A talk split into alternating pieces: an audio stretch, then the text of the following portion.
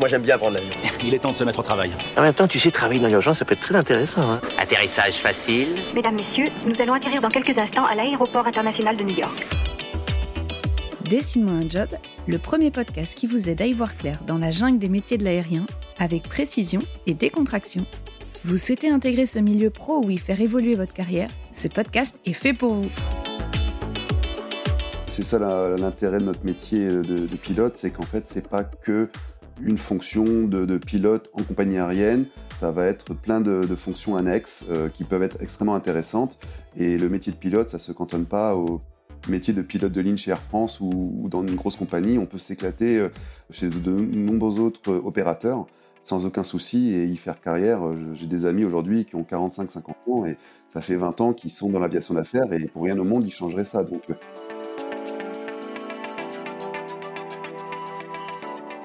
Bonjour à tous, je suis Camille Boyardi-Franqui et je vous souhaite la bienvenue dans ce nouvel épisode de Dessine-moi un job. Dans cet épisode, je vous présente le métier de pilote de ligne. Pour cela, je reçois Anthony Béger, qui est OPL sur A330 chez Corsair. Après avoir empoché son bac et rêvant de prendre un jour les commandes d'un avion de chasse, Anthony a initialement fait le choix de l'armée. Il a alors passé le concours d'élève officier du personnel navigant de l'armée de l'air et a décroché une place de navigateur de combat. Ça vous parle pas comme ça? Pourtant vous connaissez, il s'agit de la personne qui prend place à l'arrière d'un avion de combat lorsqu'il est biplace. Son rôle, c'est d'aider le pilote, assis lui en place avant, face à la complexité des missions, la multiplicité des paramètres, des menaces qu'il faudra prendre en compte pendant le vol. Après quelques années d'exercice, Anthony a ensuite fait le choix de se reconvertir dans le civil, et comme vous le verrez, il s'est lancé dans un parcours que l'on peut vraiment qualifier d'hybride. Mais je vous spoil pas plus, et je vous laisse avec ce passionné d'aéronautique qui, vous le verrez, ne se verrait pour rien au monde ailleurs que dans un cockpit à quelques petits détails près quand même. Bonne écoute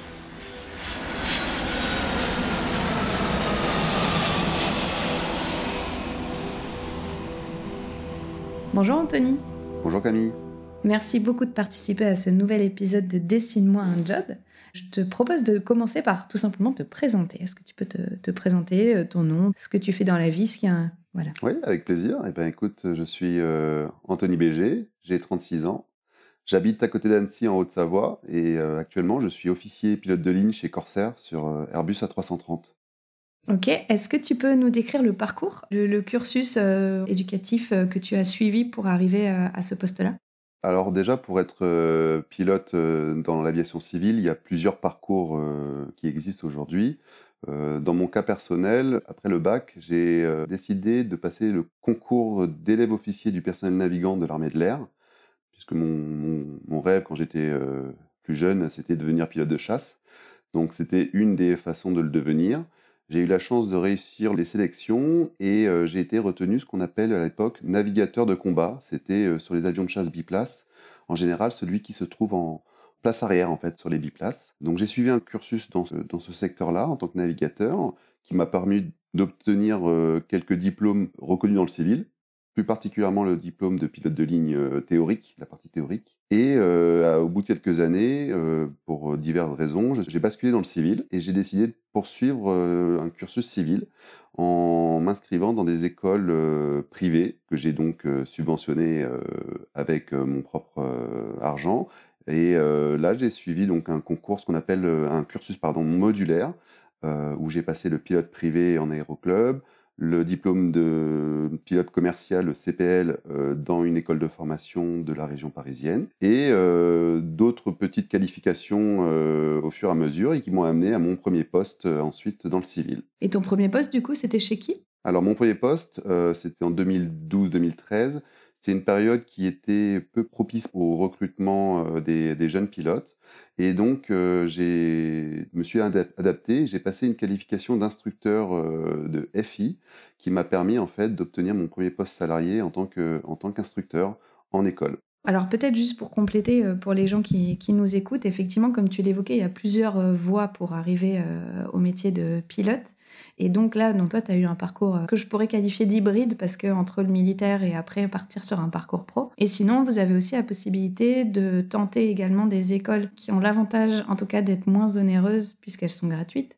il y en a deux aujourd'hui, alors en fonction, il y a le recrutement actif ou pas, et donc il y a l'ENAC, et on peut c'est pas forcément une école euh, à proprement dit, mais on peut également intégrer les cadets d'Air France. Et euh, alors ça, c'est en France, hein, bien sûr. Il y a d'autres euh, possibilités. L'avantage, c'est que là, on prépare un concours et ensuite, on, est, on a justement la partie théorique et pratique jusqu'au CPL. et ensuite, ça nous permet de rentrer, on va dire, un peu plus facilement aussi, chez Air France notamment, pour ceux qui, qui souhaiteraient avoir ce parcours-là. Ça, c'est le parcours qui est, entre guillemets, je vais dire, la, la voie royale, puisqu'elle permet de rentrer dans le cursus gratuitement et en plus en laissant le maximum de chances d'intégrer des, euh, compagnies euh, internationales de type Air France ou, euh, autres, comme Emirates aussi, qui a son, parcours de cadet.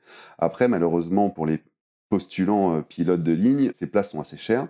Et heureusement pour, pour nous, et ça a été mon cas, je suis passé par la voie modulaire. Donc après, il y a de nombreuses opportunités dans le secteur, ce qu'on appelle modulaire, ou ATPL intégré aussi via des écoles privées qui par contre euh, vont devoir être euh, payés euh, et parfois ça peut chiffrer assez de manière assez importante. Donc c'est des choses, des, cursus civils. Ensuite, tu vas retrouver un autre type de cursus qui va être le cursus militaire, où là, un peu comme ce qui s'est passé pour moi, après le bac, j'ai décidé de passer les concours militaires. Et là, si c'est positif, l'armée t'embauche et va te payer tes qualifications aussi de, de pilote Bien évidemment, tu leur dois un certain nombre d'années puisqu'ils te payent euh, ces qualifications. Mais après, au bout de, des contrats que tu auras signés, eh ben, tu peux partir dans le civil et tu as euh, des reconversions euh, possibles. C'est aussi une voie faisable, mais par contre, il faut, avant de pouvoir partir dans le civil, s'engager avec l'armée et c'est un autre type de métier. Voilà, on est militaire, C'est ce que tu disais, en fait, ce sont des places qui sont chères et il y a toujours euh, un prix euh, derrière. Alors, c'est vrai que pour imager euh, la formation ENAC, par exemple, en initiale, enfin vraiment ceux qui sont à Binicio, moi, l'année où je l'ai préparé, on était, on était 80 choisis. À l'échelle de la France, c'est vrai que c'était pas énorme. Il y avait peut-être une quarantaine de cadets en parallèle. Donc voilà, il y a 120 places dans le civil qui sont gratuites et qui se modulent totalement en fonction des années, parce que justement, quand on parlait de la crise qui est arrivée euh, par la suite, les cadets, eux, ont totalement euh, fermé les vannes, il y en avait zéro pendant quelques années. Et puis, bah, les pilotes euh, formés par l'ENAC, mais en tout cas, pour sortir, c'était compliqué, parce que comme tu l'évoques, on a très peu d'heures de vol lorsqu'on sort de l'ENAC. Et donc là, par contre, quand Air France ne vient pas vous ouvrir les portes, comme c'est généralement le cas avec l'ENAC, et qu'on n'a pas d'heures de vol, c'est difficile d'aller draguer les autres compagnies. Donc, c'est une voie royale, modulo des crises de temps en temps qui font que c'est une voie un peu galère. La crise touchera de toute façon malheureusement tous les pilotes, peu importe le, cursus. Et par contre, il faut garder à l'esprit qu'en en, s'adaptant un petit peu, on arrivera quand même parfois à trouver des postes qui ne seront pas peut-être ceux qu'on vise au départ, euh, c'est-à-dire pilote de ligne dans une, magnifique compagnie aérienne, mais on peut trouver des super postes dans l'aviation d'affaires, dans le travail aérien, euh, dans l'instruction etc., euh, etc., qui permettront de monter son expérience tout en patientant avant que les, majors euh, reprennent les recrutements. Oui, moi je, connais pas mal d'amis qui, euh, du coup, du fait de cette crise, se sont retrouvés, comme tu l'évoques, en compagnie en aviation d'affaires. Et en fait, ils étaient hyper contents parce que c'était quelque chose qu'ils auraient, entre guillemets, jamais dû faire. En fait, la voie était tracée. Tu rentres à l'ENAC, tu fais tes deux ans de formation, tu sors, tu rentres chez Air France, et merci monsieur, on se retrouve quand vous aurez 65 ans. Et en fait, monsieur, madame, bien sûr. Mais en fait, là, dans ce cas-là, ben, en fait, c'est des mecs qui ont touché à l'aviation d'affaires, qui ont volé partout en Europe dans des conditions un peu plus euh, euh, sport, et qui auraient jamais fait ça sinon. Donc, euh, effectivement, bon, bah, c'est comme toujours, hein, dans toutes les crises, tu as des, choses positives qui sortent. En l'occurrence, là, tu as raison, c'est d'autres postes, et qui ont un intérêt différent. Là, maintenant dix ans après, ces personnes sont chez Air France et, elles ont l'expérience en plus. Donc. Oui, oui, je pense que c'est ça l'intérêt de notre métier de, pilote, c'est qu'en fait, c'est pas que une fonction de, pilote en compagnie aérienne, ça va être plein de, fonctions annexes euh, qui peuvent être extrêmement intéressantes. Et le métier de pilote, ça se cantonne pas au métier de pilote de ligne chez Air France ou, dans une grosse compagnie. On peut s'éclater euh, chez de nombreux autres euh, opérateurs sans aucun souci et y faire carrière. J'ai des amis aujourd'hui qui ont 45-50 ans et ça fait 20 ans qu'ils sont dans l'aviation d'affaires et pour rien au monde, ils changeraient ça. Donc, on peut s'amuser sans être forcément dans une, compagnie internationale de type Air France ou autre. Bien sûr. Non, mais c'est important parce que c'est vrai que dans l'imaginaire des élèves pilotes ou des gens qui se lanceraient, on pense toujours à Air France. Et c'est vrai, hein, bien sûr, c'est une très belle compagnie. Mais en tout cas, je suis d'accord que moi, j'ai vu énormément de gens s'épanouir ailleurs que chez Air France. Euh, et, pas par dépit en fait. Donc, euh. Exactement, je crois que c'est la clé.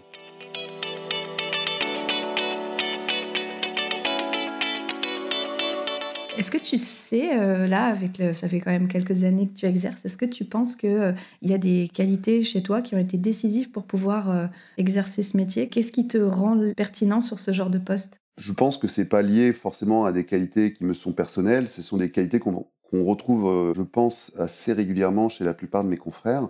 La première qui me vient à l'esprit, c'est la rigueur, parce qu'on est quand même dans des métiers où il y a de la technicité, il y a pas mal de, de choses à, à, maîtriser pour, euh, pour des raisons de sécurité des vols. Hein. Les passagers payent leur billet euh, parfois très cher pour aller à destination. Et donc, euh, la rigueur fait partie de ces, ces, premières qualités qui me viennent à, à l'esprit. Ensuite, il y a l'aspect euh, flexibilité aussi. On fait des métiers avec des horaires complètement euh, différents, avec des choses où il faut s'adapter ben, perpétuellement, que ce soit pour la vie personnelle ou, ou, la vie professionnelle. Donc, je pense que quelqu'un de, de, de disponible et de flexible aura plus de, de facilité à, à, exercer ce, ce, métier euh, particulier mais exceptionnel pour autant. Et puis après, euh, l'humilité aussi. J'habite en Haute-Savoie, pas loin des montagnes. Je, je, croise des personnes qui côtoient la montagne régulièrement. Alors, rien à voir avec l'aérien, mais l'aérien, la montagne sont des milieux quand même hostiles. Pour se sauver la vie, entre guillemets, le plus important, c'est de rester humble face à ces éléments qui peuvent être euh, puissants.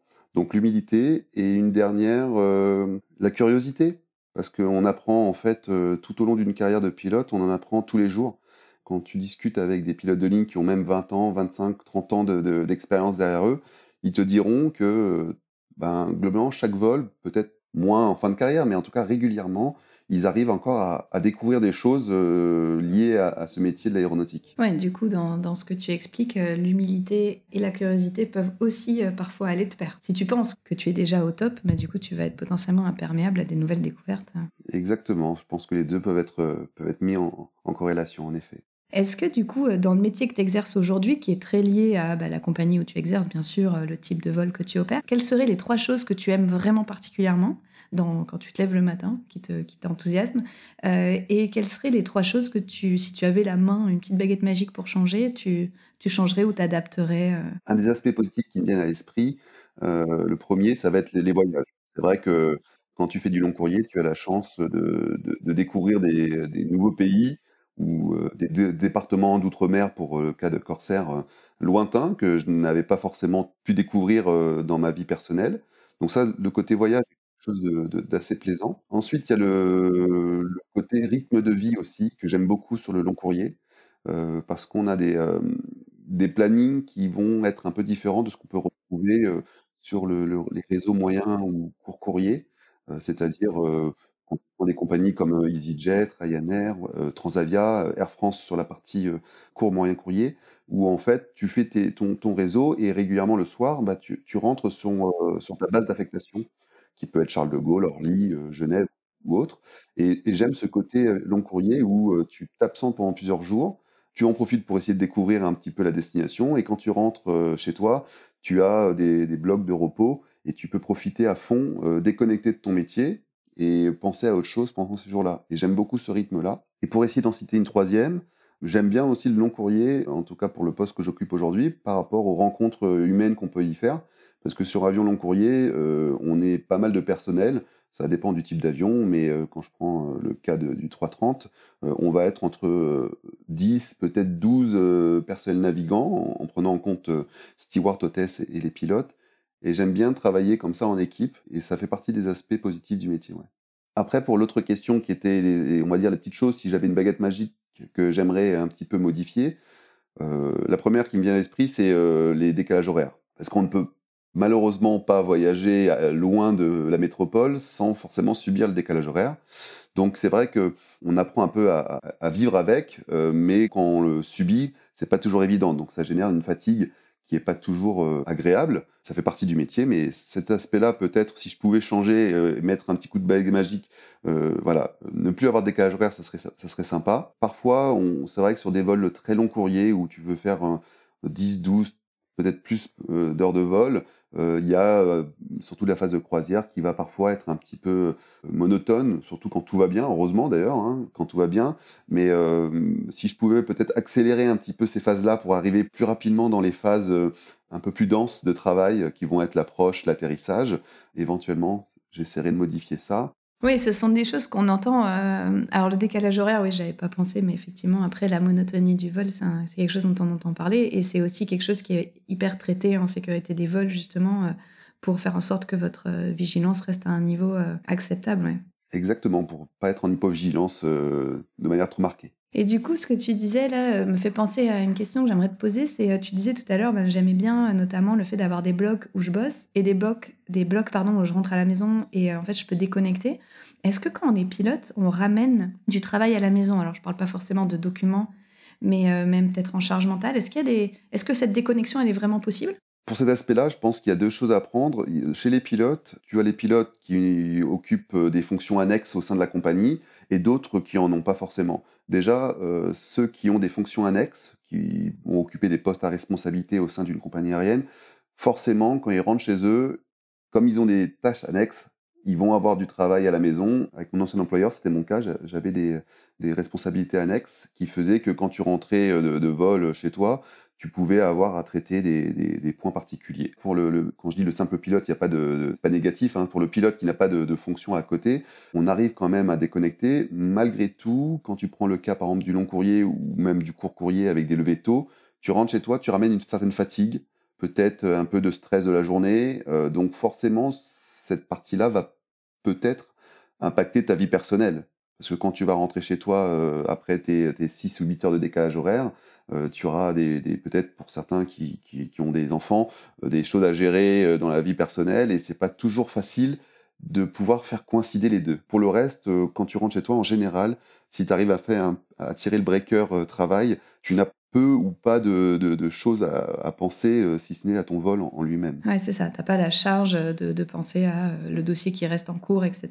Sauf si tu as des fonctions annexes, bien sûr. Non, je, je te posais la question. J'avais euh, notamment euh, dans l'épisode 2, on a interviewé une contrôleuse euh, aérienne. Et en fait, elle, me disait que des fois, elle, elle ramène virtuellement quelque chose lorsqu'il y a eu un, peu de grabuge, tu vois. Il y a eu un truc à la fréquence où elle est pas contente d'elle, sur comment elle a géré la séquence. Et elle dit ça, après, tu, en fait, tu ramènes pas de travail, mais, tu, ça te reste, tu vois, dans l'esprit. C'est une belle image parce que je pense qu'on peut avoir la même chose dans notre euh, métier de, pilote. Je veux dire, si, si tu as vécu un événement important en vol, il y a des choses que tu vas pouvoir ramener chez toi. Je veux dire, euh, ou si t'es pas content du simulateur que tu as effectué quelques jours avant, euh, ou en vol, tu as fait une erreur et qui n'a pas eu forcément de conséquences, mais euh, sur lequel tu t'es retrouvé un petit peu euh, bête, ben oui, forcément, quand tu rentres chez toi, tu, tu vas peut-être y penser pendant quelques jours avant de, de le digérer et, et autres. Ou au même titre, un peu, on va dire, si tu as un événement important en vol, il y aura ce qu'on appelle le Air Safety Report, un ASR à remplir. Et ça, tu as 72 heures pour le faire après l'événement. Donc peut-être que tu le feras quand tu seras tranquillement chez toi. Donc tu peux quand même avoir un petit peu de travail. Et je pense aussi la charge mentale, tu peux la ramener à la maison aussi, en effet. Et est-ce que du coup, euh, en parlant de ce qu'on ramène, est-ce qu'il y a un super pouvoir qu'on développe? Tu sais, je trouve que les métiers, quand on exerce un métier, des fois, euh, tu sais, des fois tu vois des gens ou des potes et tu dis, alors toi, on voit vraiment bien que tu es comptable ou toi, on voit très bien. Parce qu'en fait, on ramène à la maison des skills qu'on a développés au travail. Est-ce qu'il y a comme ça des super pouvoirs qu'on développe euh, et qu'on peut ramener dans la vie perso quand on est pilote? Alors, super pouvoir, j'irai peut-être pas jusque-là, mais, euh, mais euh, oui, des, des, compétences et euh, des qualités qu'on va peut-être euh, développer au- grâce à ce métier. On a quand même tendance à être des personnes assez organisées. Donc, cette organisation que tu as dans le travail, tu peux peut-être euh, la retrouver dans ta vie euh, personnelle. Tu as le, côté curiosité aussi, dont je parlais au début. euh, quand tu es quelqu'un de curieux dans ton métier professionnel, tu peux peut-être retrouver cette curiosité dans ta vie personnelle. En tout cas, dans mon cas personnel, je pense avoir développé aussi tout ce qui est un peu gestion de risque, parce que notre métier de pilote, c'est de la gestion de risque, entre, en- entre guillemets, quand on est en vol. On essaye de toujours penser à des, des solutions qui nous mettraient pas en difficulté. Donc, euh, on a des plans A, B, C, parfois plus. Bah, ce côté un petit peu euh, gestion de risque aussi, euh, un peu réfléchi, euh, la réflexion qu'on peut avoir dans sa vie personnelle, c'est peut-être des compétences qui ont été développées grâce à ce métier de pilote. Moi, je vois euh, dans les gens que je fréquente qui sont pilotes de ligne, euh, ce que je remarque, après, c'est peut-être juste mes copains qui sont comme ça, mes copains et mes copines, c'est toujours le pourquoi. À chaque fois qu'il y a un truc, ils veulent savoir pourquoi. Ils veulent comprendre la racine de la chose qui se passe. Ouais, je pense que c'est ce côté un peu scientifique qu'on a. Enfin, quand je dis scientifique, c'est, c'est, euh, on, aime comprendre les choses. On aime comprendre pourquoi l'avion vole. On aime comprendre pourquoi tel système euh, donne telle information. Et je pense que ce côté un peu curiosité, en fait, ça va avec, je pense, le terme curiosité, c'est ce qu'on va retrouver peut-être dans la vie euh, dans la vie de tous les jours. Ouais, Souvent, on voit cette, euh, cette qualité d'être actif euh, comparé à d'autres métiers où bah, on nous dit un truc puis on l'applique quelque part. là, c'est vraiment une... Il y a quoi derrière ce bouton C'est vraiment un peu ça. Oui, on est. Alors parfois, il faut, faut arrêter d'essayer de d'avoir toutes les infos parce que en tout cas dans mon cas personnel je suis pas ingénieur donc il y a des, des, des, super ingénieurs aéronautiques qui font un travail fabuleux sur les avions je leur laisse euh, parfois l'aspect trop technique. il faut savoir aussi faire simple. Et voilà, ça, peut être aussi quelque chose qu'on retrouve chez le métier dans le métier de pilote. Savoir parfois faire simple, ça fonctionne aussi bien. Le bon sens paysan, comme on dit.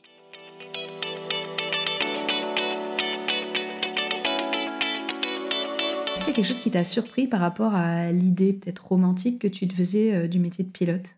Alors déjà, il n'y a pas une très grosse surprise. Ce métier de pilote, je voulais l'exercer depuis mon plus jeune âge. Donc j'ai eu le temps, dans, même dans mon adolescence, via des, rencontres, des forums de métier, euh, des meetings aériens, d'avoir rencontré des gens du, milieu, où il y a aussi mon, cercle familial. Il n'y a pas eu de grosse surprise.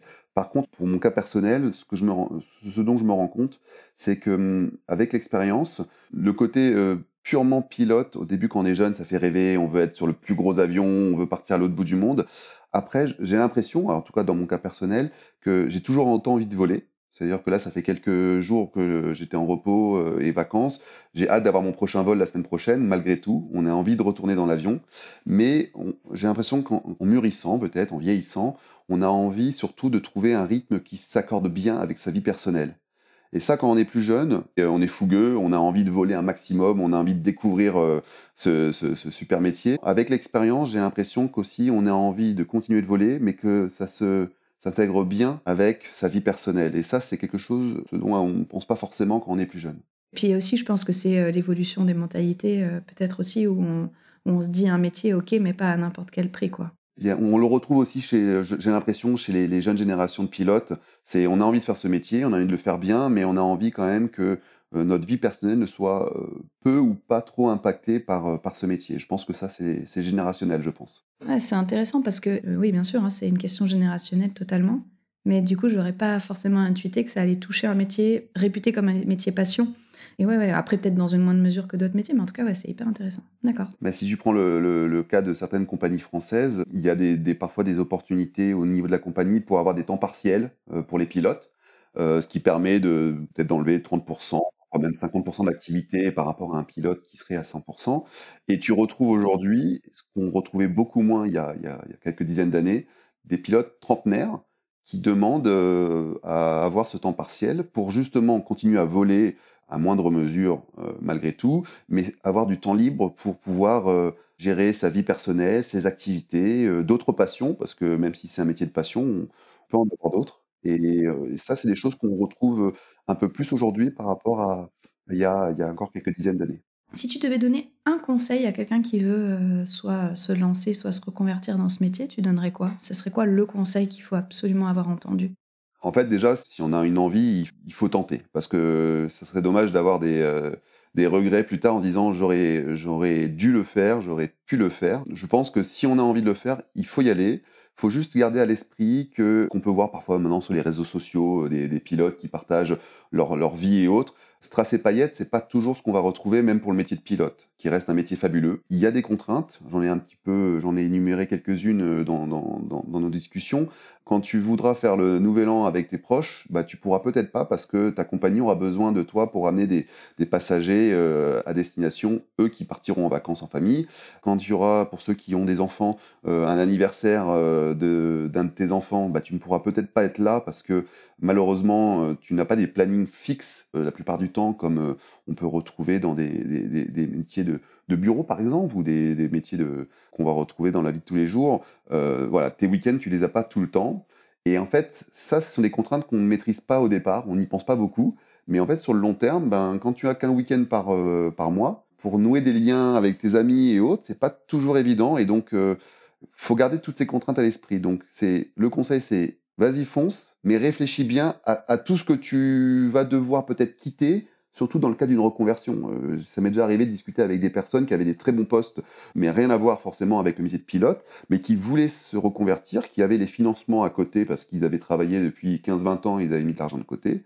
Globalement, si tu as envie de le faire, fais-le, Mais par contre, réfléchis bien que peut-être, si c'est une période de crise de recrutement, tu rentreras pas dans une magnifique compagnie, donc tu n'auras pas des revenus de ce que tu pouvais avoir dans ton ancien poste. Tu vas devoir peut-être t'expatrier, et donc c'est des contraintes qu'il faut avoir en tête avant de, se lancer définitivement, je pense, parce que il y a quand même un coût important, surtout pour ceux qui, qui doivent se payer des formations privées. Juste pour conclure là-dessus, euh, prendre un exemple euh, qui est le tien. Euh, on est le 8 du mois présentement et euh, tu auras que le 15 du mois ton planning du, du mois prochain.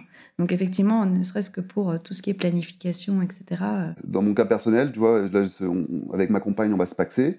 À la mairie, on m'a demandé des créneaux du mois de mars, euh, pour tant qu'il y en avait quelques-uns disponibles. Ben, je ne peux pas leur donner pour l'instant. Encore une fois, euh, ce sont des, petites contraintes qui sont largement euh, compensées grâce aux, aux euh, aux nombreux avantages du métier, mais mais, il faut ça les avoir en des tête. petites. euh, ouais, exactement. bah, félicitations. Bah, merci. Ça fait partie des choses aussi de la vie privée. Voilà. Euh, ça- ça- on peut avoir une vie privée en étant pilote de ligne. c'est- l'avantage. Alors, ben, nous, on travaille euh, tous les deux ensemble. C'est d'ailleurs comme ça qu'on s'est connus parce que tu dispenses des formations euh, pour moi. Et justement, ben, tu te doutes, le sujet de la formation, c'est un sujet qui m'intéresse au plus haut point. Et je me demandais, est-ce qu'il y a une formation dans ta carrière qui t'a particulièrement marqué? Et si oui, pourquoi? Déjà, je pense que chaque qualification euh, ou chaque formation a, un impact important sur sa carrière, euh, mais on va dire celle que je retiens un peu plus. Allez, je vais en donner deux parce que c'est difficile d'en donner qu'un seul. Euh, L'obtention de mon diplôme de pilote de ligne pratique, ce qu'on appelle la TPL pratique, qui est du coup la licence, le dernier niveau de licence le plus élevé au-dessus du CPL. Ça, c'était quand même quelque chose de- d'assez marquant dans, dans- une carrière. Et aussi euh, ma première qualification de type, qui était euh, donc dans l'aviation d'affaires sur incitation, parce que c'est la toute première. Et là, on commence vraiment à toucher du doigt le métier pour lequel on, s'engage en général, qui est de, faire du, transport de passagers. Et ouais, ma première qualification de type m'a quand même pas mal marqué parce que j'étais euh, plutôt jeune, j'avais 25 ans, je touchais du doigt mon premier métier en compagnie aérienne et, et c'était quand même une joie assez, assez, assez intense. Donc, en fait, ce qui t'a plu dans ces formations, c'est euh, le fait de toucher enfin la réalité, quoi. Que ça Oui. soit vraiment quelque chose d'immersif. Ouais, d'accord. Oui, exactement, parce que la- la- les formations sont bien, bien faites, même si on sort de, de- de- d'école avec 200 heures, globalement, les, les formations sont, sont quand même bien pensées. Euh, Il y a du recul aujourd'hui au niveau, euh, au niveau des, des écoles, donc euh, tu sors de là, tu as quand même un, un background aéronautique qui est, qui est non négligeable, mais cependant, il manque ce côté vie réelle qui va être, oui, il y a- la pratique, il y a la théorie, et essayer de marier un peu les deux. Et il y a qu'en étant dans le milieu vraiment à proprement dit qu'on peut découvrir ces- ces- cet aspect-là. Ça y est, Donc, enfin, j'y touche, quoi. Ouais, Enfin, exactement, exactement. Ouais, D'accord. Et une dernière question, alors je ne sais pas si ça va te parler, peut-être que tu es déjà en train de l'exercer, mais est-ce que, si on reprend la baguette magique de tout à l'heure, est-ce que tu aurais besoin d'une baguette magique pour créer un job de rêve? Est-ce que tu as quelque chose qui te fait rêver euh, peut-être euh, encore plus que celui-là? Je être, euh, ça va être un peu cliché, mais, c'est vrai que j'ai- je je trouve j'ai la chance d'exercer un métier qui est une passion que je voulais exercer depuis mon plus jeune âge. Donc je garderai mon métier d'aujourd'hui et je- éventuellement avec cette baguette magique, j'essaierai de façonner euh, les aspects, euh, on va dire, euh, organisationnels du métier, c'est-à-dire les plannings, euh, essayer de gérer justement les décalages horaires pour que quand je rentre euh, de la réunion, et alors la réunion c'est pas un bon exemple, mais quand je rentre de, de Pointe-à-Pitre avec 6 heures de décalage, ben en fait avec cette baguette magique, j'annule tout de suite le- la fatigue liée à ce décalage, et comme ça quand je rentre à la maison, je suis opérationnel à 100%. Voilà, ça serait éventuellement un peu de, de, de modification euh, organisationnelle, mais sinon non, je changerai pas mon métier euh, contre un autre. C'était le deuxième à me faire ça, à prendre la baguette magique pour euh, garder son métier, mais euh, le, le booster encore plus. euh, Ouais, voilà, ben, je pense qu'il faut savoir se contenter aussi des, des choses. euh, voilà, quand, quand ça fonctionne, ça sert à rien de vouloir toujours plus parce que on ne sait pas sur quoi on, on maîtrise pas tous les aspects de chaque métier, je pense. Donc, je vais garder celui-ci comme ça, au moins, je suis sûr d'être épanoui le plus longtemps possible. Tu veux jouer à un jeu avec moi Oui, avec plaisir. Okay, let's go. On va faire une petite interview où je vais te proposer deux mots et il faut que tu choisisses lequel. Donc c'est euh, un principe de tac au tac. hein. Je te Ouais. pose euh, blanc ou noir et tu dois me répondre soit blanc, soit noir. Sans justifier, juste blanc. Sans ou noir. justifier. D'accord, ça marche. Au bureau, tu préfères sur site ou en télétravail? Ben, Ça va être facile, ça va être euh, sur site parce que le jour où j'ai euh, c'est télétravail, c'est-à-dire que je suis pilote de drone. CV papier ou LinkedIn? Encore CV papier. Formation longue ou formation éclair? À choisir, formation éclair si on pouvait, mais euh, les formations longues sont obligatoires dans ces milieux euh, assez techniques. Euh, Une formation avec PowerPoint ou sur Paperboard? J'aime bien PowerPoint encore. Formation en ligne ou formation en présentiel? Préfère l'humain, le, donc le présentiel. Et en avion, t'es plutôt café ou jus de tomate? Café, Fenêtre ou couloir? Fenêtre. 380 ou triple 7 Ah, c'est vache. Allez, triple 7. Valise à roulette ou sac à dos? Valise à roulette. Nuit tranquille ou l'exomile Nuit tranquille. Et dodo ou film à gogo Dodo. Important pour le, le boulot. Eh ben merci beaucoup Anthony. Avec plaisir, Camille.